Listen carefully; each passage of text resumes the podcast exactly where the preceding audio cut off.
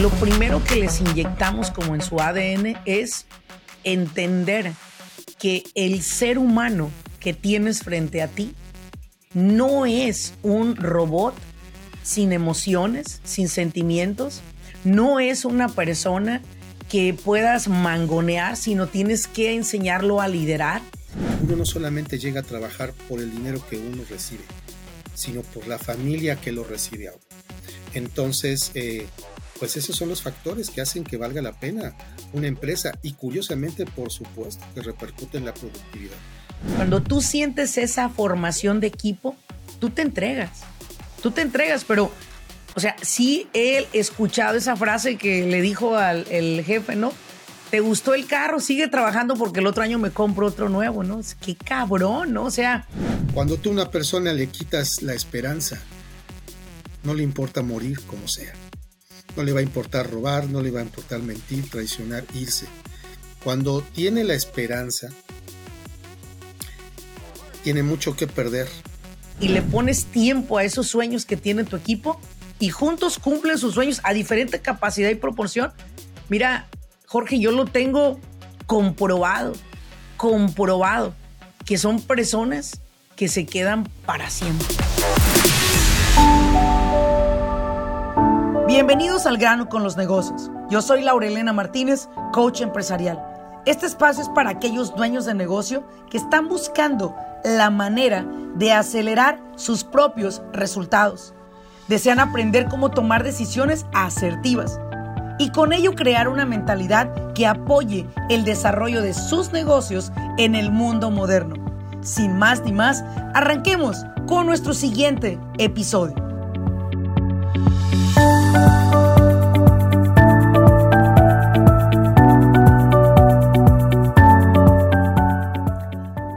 Tal a todos?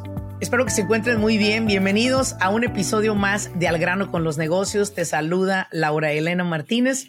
Y bueno, pues el día de hoy quiero abordar un tema así de lleno que es liderazgo empresarial.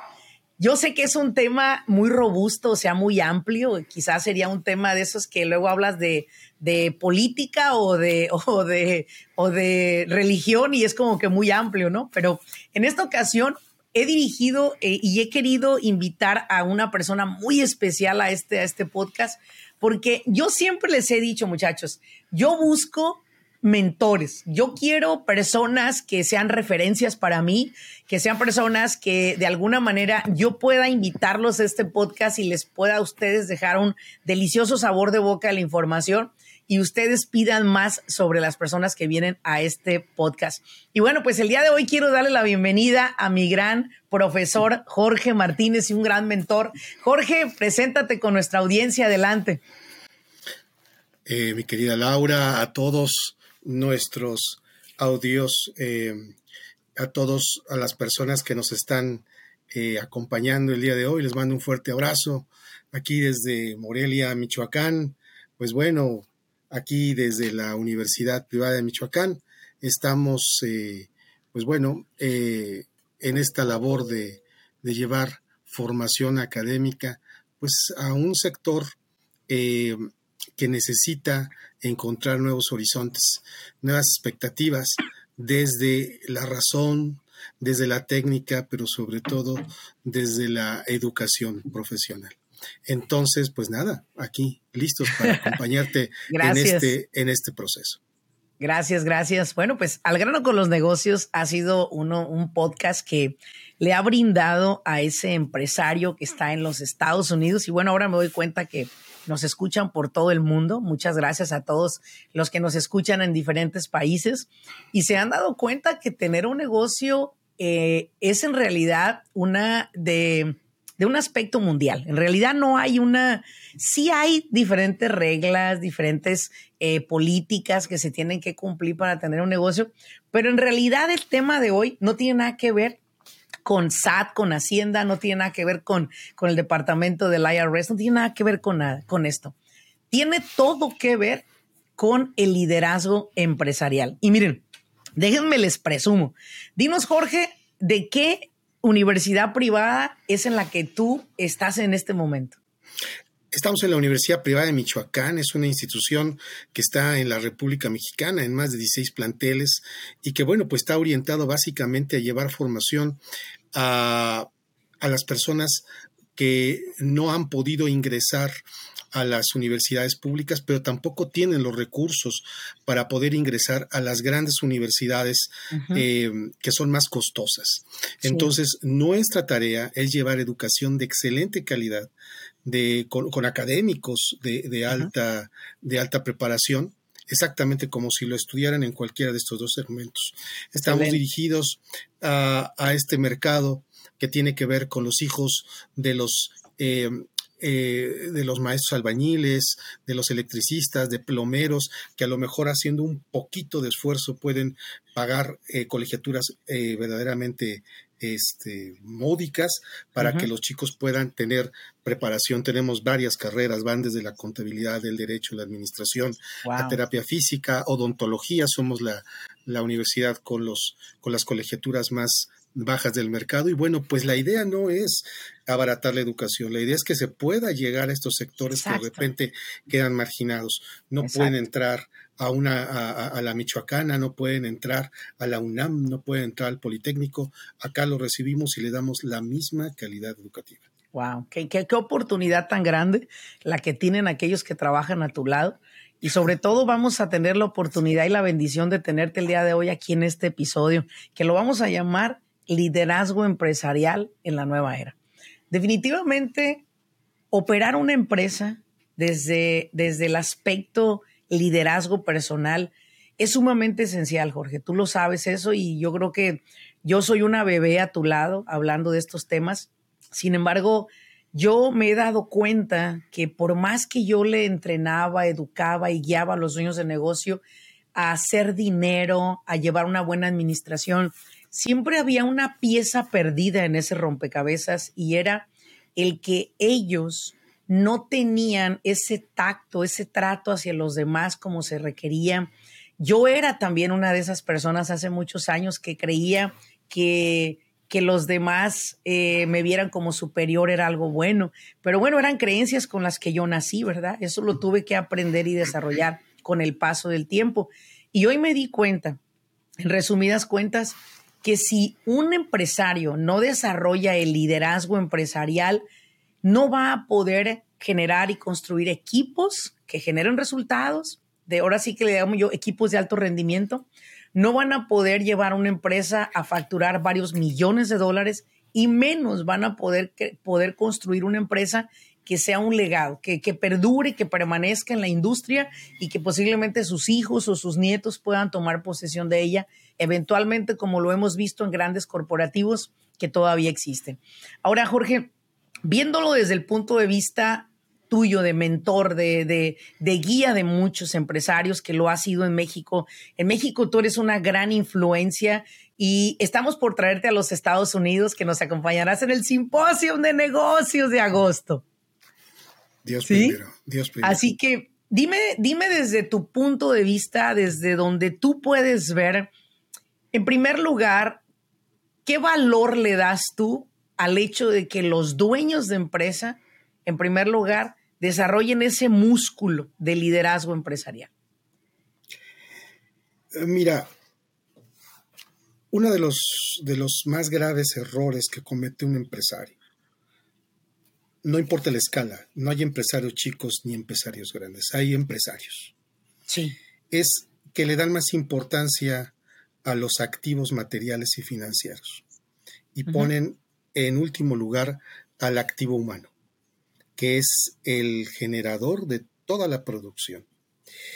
Le ponen mucho énfasis a la utilidad, le ponen mucho énfasis al desarrollo y efectivamente crecen, pero a costa de tener climas laborales terribles, perniciosos, infernales, y cuando se dan cuenta están gastando mucho más en liquidaciones y en demandas que en equipos solventes que pueden generar mucho más si tuvieran tratos no preferenciales, pero sí dignos.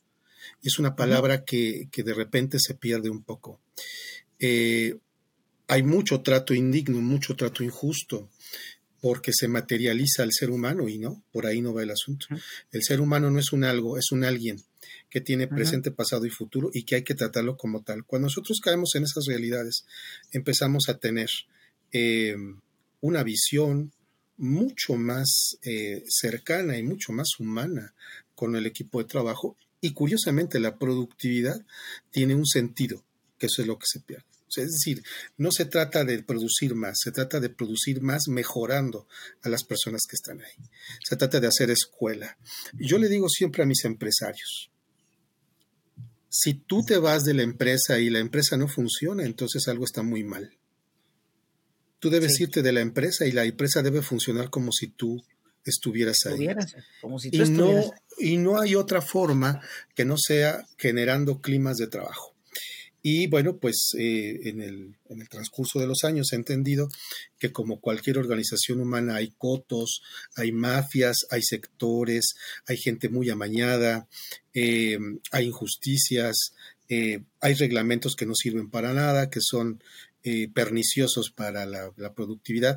Y bueno, pues básicamente es entender, en primer lugar, el factor humano como el esencial para generar las acciones de desarrollo, no el financiero. Activos humanos. Así es, hay que ver el activo humano, ese es lo principal.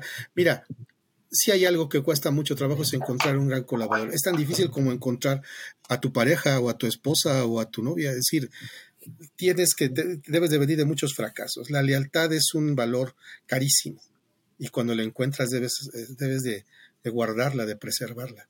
A veces siempre he dicho que siempre he dicho que la lealtad no se entrena, se trae.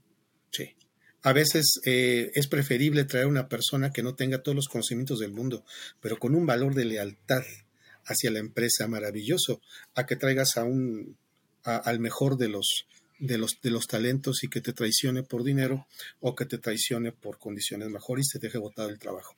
Son, son los avatares de la vida. Exacto. Eso es algo que tiene mucho sentido. Fíjate que este primer punto de activos humanos creo que nos, nos hace comprender a muchos dueños de negocio, número uno, que solos no vamos a poder lograr crear un imperio, esa es la realidad. Número dos, que hoy en día sí entendemos que en el mundo está habiendo mucha separación eh, debido a la vasta información que existe hoy en día. Sí entiendo que están ocurriendo cosas por el mundo muy devastadoras que te estás enterando. Antes pasaban, pero no te enterabas, pero ahora te estás enterando. Sin embargo, yo creo también, Jorge, que toda esta separación que está ocurriendo en el mundo está sirviéndonos para depurar y crear unidad. Porque al menos las empresas a las que hoy tú y yo asesoramos por nuestro, por nuestro lado, lo primero que les inyectamos como en su ADN es entender que el ser humano que tienes frente a ti no es un robot sin emociones, sin sentimientos. No es una persona que puedas mangonear, sino tienes que enseñarlo a liderar. Y hoy tú y yo por nuestro lado, e, ahora sí que e, evocamos en todo momento el hecho de que, señor empresario, sus empleados son el activo más importante que tiene su empresa y si no está invirtiendo en ellos, me refiero a, a, nuevo equipo de trabajo, nuevos materiales, un entorno laboral más placentero, tenerles un espacio donde ellos puedan degustar un buen café, descansar unos buenos 15 minutos en su hora de descanso. En realidad estamos siendo muy egoístas y solo pensamos en la próxima camioneta que te vas a comprar, la próxima casa que vas a comprar de playa o las inversiones que vas a poder hacer en un futuro. Tienes que pensar que el activo que más tienes que cuidar es el activo humano. Y creo que es parte de desarrollar un liderazgo, Jorge, en entender que el trato a tus clientes es el mismo trato a tus empleados, porque tú lo dijiste en una ocasión en uno de los entrenamientos. ¿Quién es la primera persona a la que le tenemos que vender nuestros productos? A los mismos, a los mismos empleados. A los empleados. Ellos tienen que amar lo que tú estás haciendo de la misma manera o más a veces de lo que tú lo amas. ¿Sí?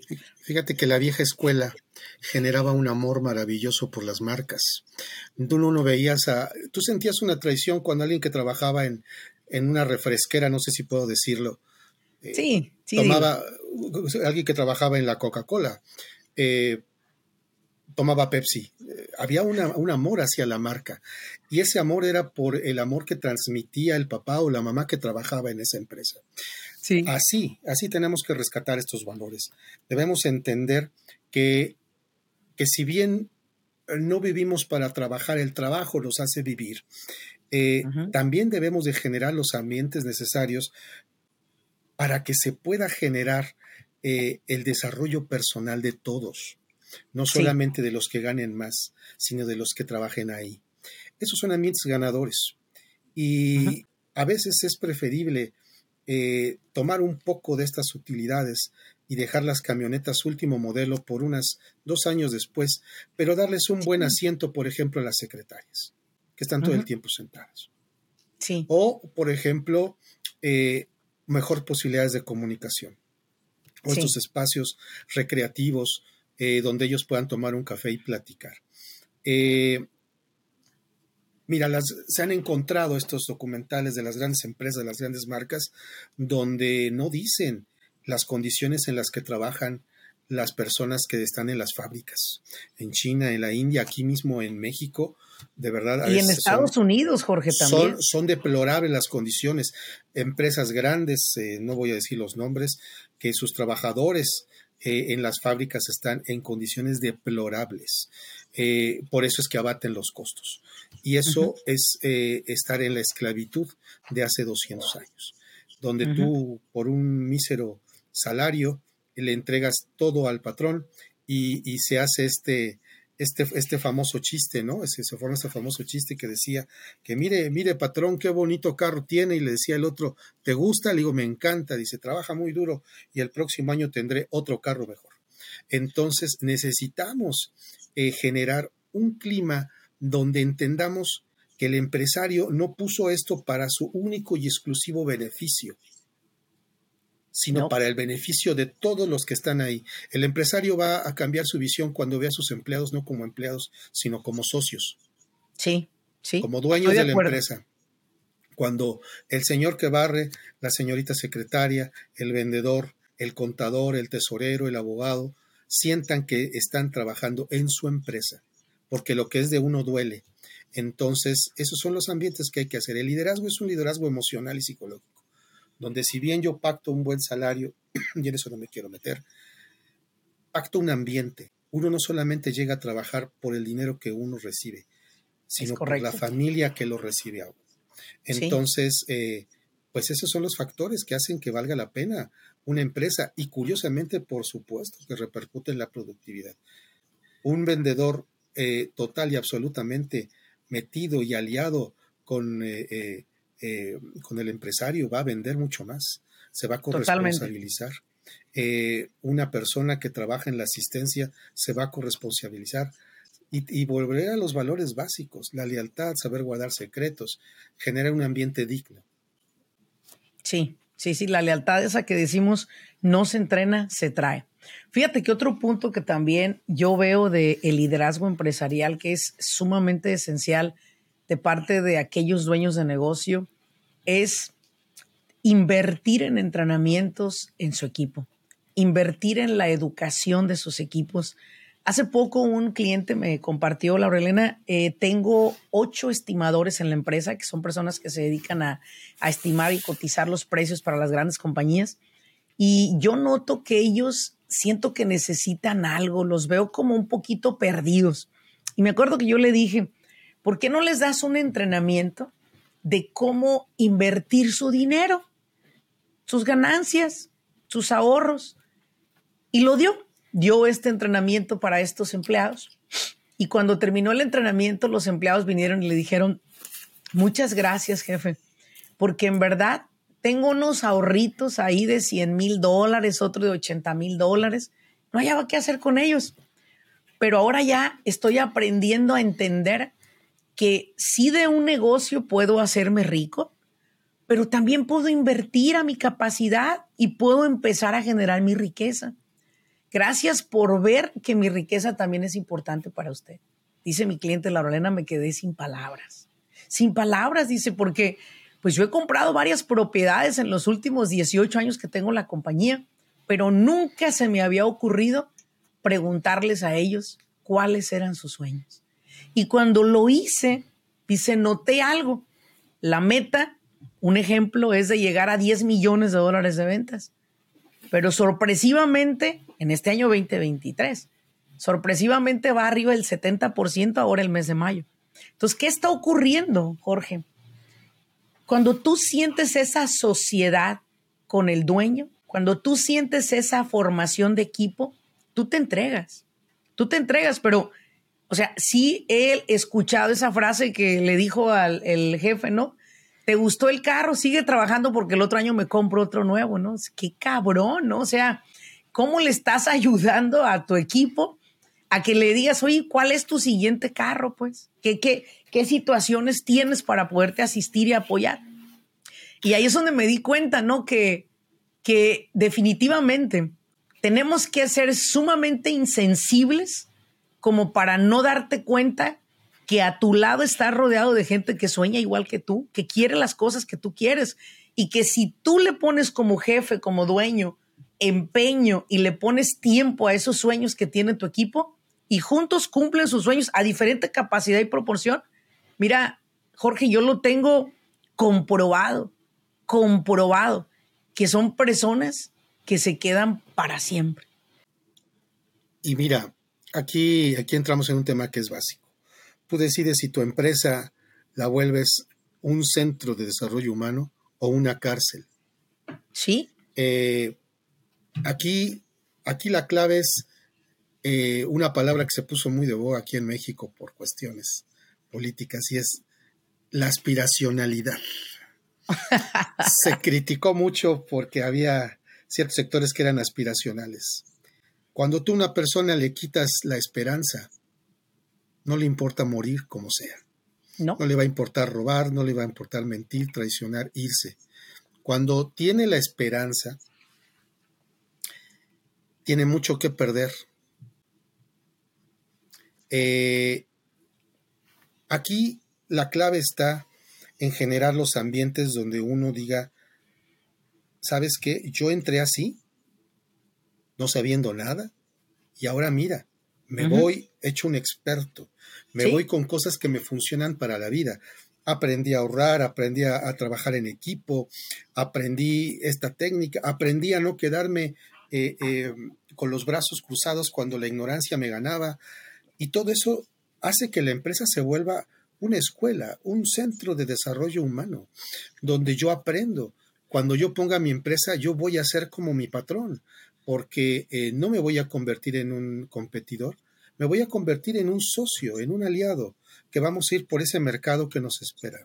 Sí. Eh, la capacitación es básica. Si tú como dueño generas esta lógica de yo no las voy a capacitar porque van a aprender más, van a ser mejor que se van a ir. tenemos se van a ir, tenemos un problema. Si lo que más necesitamos es personas preparadas, decían, ya no den eh, formación universitaria porque hay muchos taxistas que no consiguen trabajo, eso es una total y absoluta mentira y un mito. Necesitamos gente preparada, que sepa, que haga. Esa, esa, frase famosa, Jorge, de licenciado, tres de lengua, por favor. Así es.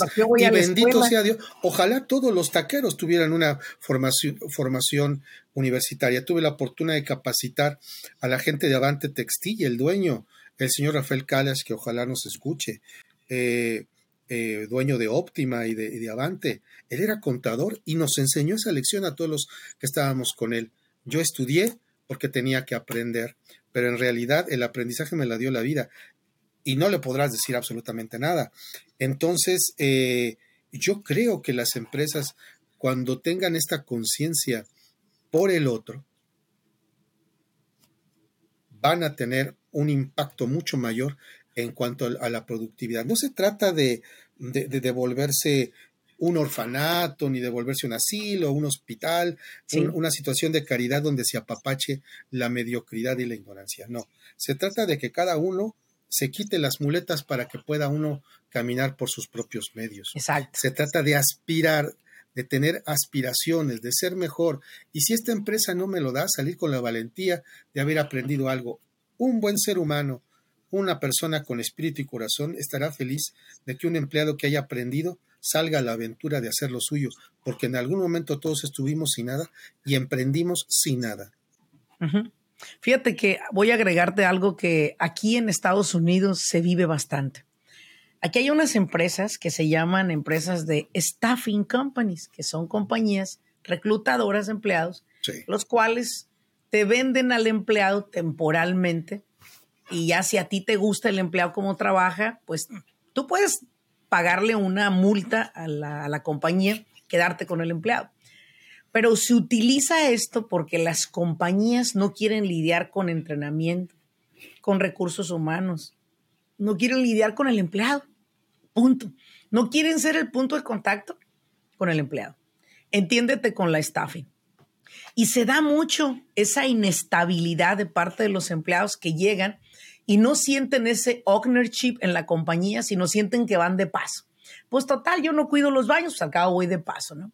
Entonces se ha dado mucho eso que cuando yo, por ejemplo, como reclutadora de empleados que constantemente estamos contratando, voy y veo el, el, el CV de, del currículo vitae o el resume de la, del empleado y noto mucho esa parte cuando los entrevisto que vienen de un staffing, que ya no quieren continuar así, vienen como aquellas personas dolidas, decepcionadas, se sienten hasta lastimados, ¿no? Y yo digo siempre, no, gente lastimada va a buscar lastimar o busca ya no ser lastimado. Entonces, eh, los veo y digo, wow, ¿y en qué trabajabas? ¿Qué hacías? Y me empiezan a decir los 200 trabajos que tuvieron en los últimos 10 años y por qué razón ya no quieren continuar así.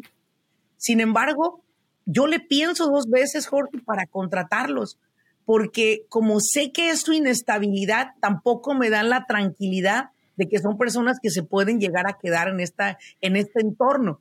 Es como cuando tú invitas a un amigo bien pedote y tú vas con tu familia y tu familia pues no es pedota, pues inmediatamente tu amigo se siente fuera de contexto y dice, ¿sabes qué?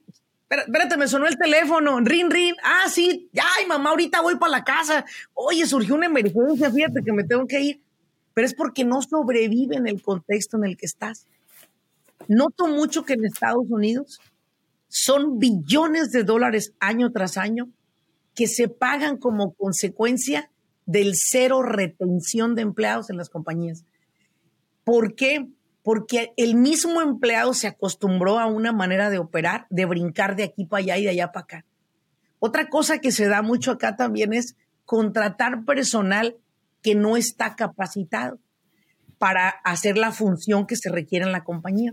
Y se da mucho, pues eso del despido constante, no hay retención y se gasta muchísimo dinero pero lamentablemente las compañías no tienen un sistema de contratación, así como también un sistema de despido para que el empleado salga pues por la puerta grande, me explico, no pasa nada que se vaya, la gente a mí no me pertenece, eso es algo que siempre lo he sabido. Sin embargo, pues uno quisiera, ¿verdad? Que, que, que hiciéramos equipo por muchos años, es lo que más busca uno, para no estar volviendo a entrenar nuevo personal, sino construir como equipo. Ahora, una de las cosas que como, lidera, como líderes empresariales podemos hacer aquí en este país es ofrecerles a los empleados buen entrenamiento, número uno.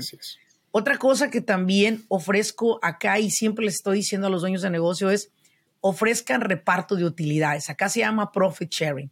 Ofrezcan reparto de utilidades. Al empleado le gusta saber que es parte de una empresa que está eh, un porcentaje pequeño, pero está compartiendo año tras año a veces no tan pequeño, porque a veces preferimos no pagarle al IRS tanto dinero, al Departamento de Hacienda, preferimos mejor darlo a los empleados como un plan de retiro. Al final del día es lo mismo que si le pagara al IRS la misma cantidad, pero no se la pago a ellos, se la pago a mi equipo. Y creo que eso es la parte que nos hace falta a todos, entender sobre cómo tratar esos activos humanos que son nuestros empleados para entender que son ellos el punto principal para que un negocio pueda crecer. Ahora, me voy a brincar a otra pregunta para ti. Cuando hablamos de liderazgo empresarial, ¿qué piensas de aquellos dueños de negocio que saben muy bien trabajar en su chamba? Pero lo que es la parte de operar la empresa en la parte administrativa, trato al personal, eh, cumplir con reglamentos que la ley marca, acá tenemos un gran problema con eso porque la gente pues le gusta la chamba y cree que estar en una oficina sentado, dicen por ahí a dos pompis, es perder el tiempo. ¿Qué piensas tú de esa parte de que hoy en día muchos dueños de negocio, de, de empresas que no van iniciando, ya tienen a veces tiempo, tienen esa resistencia a soltar y confiar en un equipo e irse al departamento que les está demandando de tiempo, que es el departamento de administración. No hay una sola empresa chiquita, grande. No hay. Enorme, exitosa, que no lo haya sido teniendo un equipo de asesores. Hasta la tiendita. Si tú no tienes a tu contador maravilloso y a tu abogado que te esté orientando, tienes un problema terrible.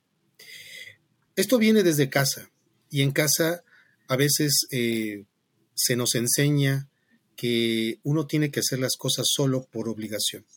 Cuando uno lo traslada a la cuestión de la empresa, uno piensa que solamente uno es el que puede hacer las cosas como uno quiere. Entonces, ¿qué es lo que sucede? Yo soy la empresa. Tú solamente colaboras. Entonces no va a suceder nada bueno si yo no estoy presente. Pero la realidad es la realidad y nos damos cuenta que no somos especialistas ni conocedores del todo y entonces nos enfrentamos ante nuestra propia ignorancia y preferimos evadirla. Yo le diría a, estos empresarios, como se los he dicho a tantos, no es que se aprenda a confiar, se aprende a aprender con los demás. ¿Y eh, cómo se aprende a aprender? Pues bueno, el equipo de trabajo no solamente son los empleados, son los capacitadores, los abogados, los asesores financieros que permiten que tomemos las mejores decisiones. No se trata de abandonar la gran responsabilidad, se trata de que estemos bien asesorados. Se paga mucho porque el conocimiento cuesta. Entonces, ¿qué les diría a estos empresarios que van en camino del éxito? No destruyan su obra, fortalezcanla, refuércenla, ábranla a las personas que tienen el conocimiento y la habilidad de transmitirlo, porque no se trata de conocer, es una cosa, se trata de transmitirlo. Apréndanse, aprendan a saberse también defendidos y víctimas, tener un buen departamento jurídico que les defienda de las injusticias y de las batallas que tienen que librar afuera. Aprendan a manejar el dinero, los administradores y los financieros saben su negocio. Hay que saberse, como decimos aquí en México, arrimar a donde hay. ¿Sí? Entonces, mi sugerencia es para todos ellos, vénganse con Lau, vénganse con Lau, cállense, Dios nos hizo así con dos oídos y una boca para escuchar el doble de lo que hablamos. Y oigan, escuchen, pongan atención, aprendan, no tomen juicio. Y la misma realidad va, va, a decirte en dónde está flaco el negocio para empezar a alimentarlo. Necesitamos que nuestros emplea, eh, eh, empleadores, que nuestros empresarios, que nuestros jefes entiendan que en sus manos está el crecimiento y nadie te va a decir que no quiere crecer y ganar más. No conozco un empresario que lo diga, pero vuelvo a lo mismo. Esto cuesta, pero no cuesta en el sentido financiero, cuesta en el sentido de la autoconfianza. Yo les diría que hay más valentía en hacer las cosas superando el miedo que no tener miedo. El héroe no es porque no tenga miedo, es porque con el miedo va y hace las cosas. Entonces, uno tiene que llegar con Laura, uno tiene que llegar y decir, vengo humildemente aprender. Porque un empresario que sienta que lo sabe todo, la misma vida lo va a ubicar en su plena realidad. Sabes, la gente, la gente me ha preguntado veces, sí, la gente me ha preguntado, Laurelena, usted sabe tanto que usted misma ha, ha logrado que sus negocios crezcan, porque a nivel personal pues tengo mis negocios. Y les digo, mira, te voy a decir una cosa, creo que no, creo que más bien me he dejado eh, he dejado que me influencien mis mentores.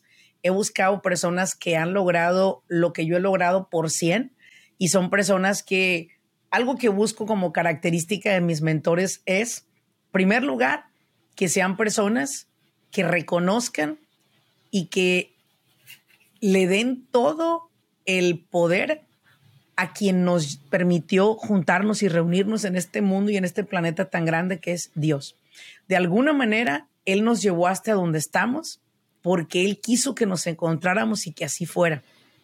Segundo, busco que mis mentores sean personas que buscan a la familia, que tienen su familia, que adoran su familia y que sobre todo honran a su familia. Eso es algo que yo busco como característica de mis mentores.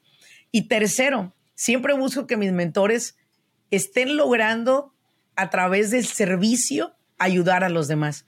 Y cuando yo busco un mentor que me guía a mí y que tengo varios mentores, entre ellos tú eres uno de ellos, me doy cuenta que no me hace, eh, en mi caso, no me resta nada, al contrario, me suma buscar el conocimiento desde un punto de vista diferente, porque sé que con el conocimiento de mis mentores voy a llegar más rápido a mi meta en lugar de que si lo quiero hacer a mi manera y con el conocimiento que yo tengo. Porque aunque mi conocimiento pueda llegar a ser muy bueno para asistir a otros, puede no ser para mí el que yo necesito. Y que el que otros me apoyen a ver las cosas que no puedo ver, eso yo lo veo muy valioso.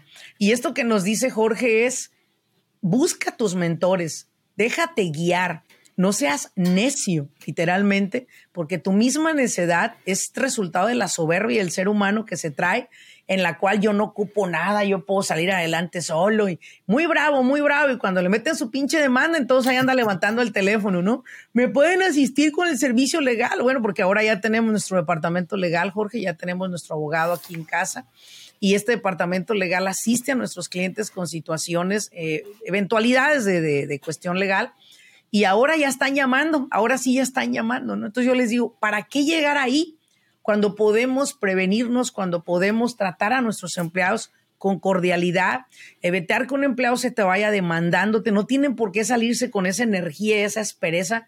Está bien que te vayas, que crezcas si es lo que tú quieres por otro lado, pero que se quede siempre ese espacio abierto. Sí, esa, esa puerta abierta, ¿no? Acuérdate, diles, hay que decírsele a nuestros, a nuestros hermanos los sueños empresarios, diles, pues, ¿cómo se llega a Roma? Preguntando. Preguntando, sí. Preguntando. Acuérdate qué hacíamos. Eh, en la secundaria había un instrumento en nuestra época eh, que se llamaba el chismógrafo. y tú le hacías una serie de preguntas a, la, a, las, a las niñas que te gustaban, pues a ver si empataban o no. Sí. Y lo mejor que nos puede pasar es que alguien nos responda, pero para que nos responda tenemos que preguntar. Sí, Más que saber la verdad, es, hay que saber preguntar. Y se le pregunta al que sabe. Entonces, pues decirles, no hay de otra. No lo puedes todo, no lo eres todo. Tú iniciaste este movimiento, pero es como las plantas, lo que veíamos la vez pasada. Es una semilla. La semilla crece y son varias ramas. Entonces, tu pregunta y preguntando llegas a Roma. Y fíjate, eh, algo para cerrar este, este, este episodio, Jorge, dos cosas. Eh, personalmente, yo fui la persona que creó la idea de los negocios y todo, sí, muy bien. Pero sabes algo, yo no tuve la capacidad hasta cierta, hasta cierta, hasta cierto momento en la empresa, yo no tuve la capacidad de seguirla creciendo a donde tenía que ir y para eso tuve que contratar personas con las capacidades, los conocimientos. Pero hay algo que siempre he dicho, yo no soy necesariamente el CEO de mi empresa. En varias de mis compañías yo no soy el CEO porque yo no quiero serlo.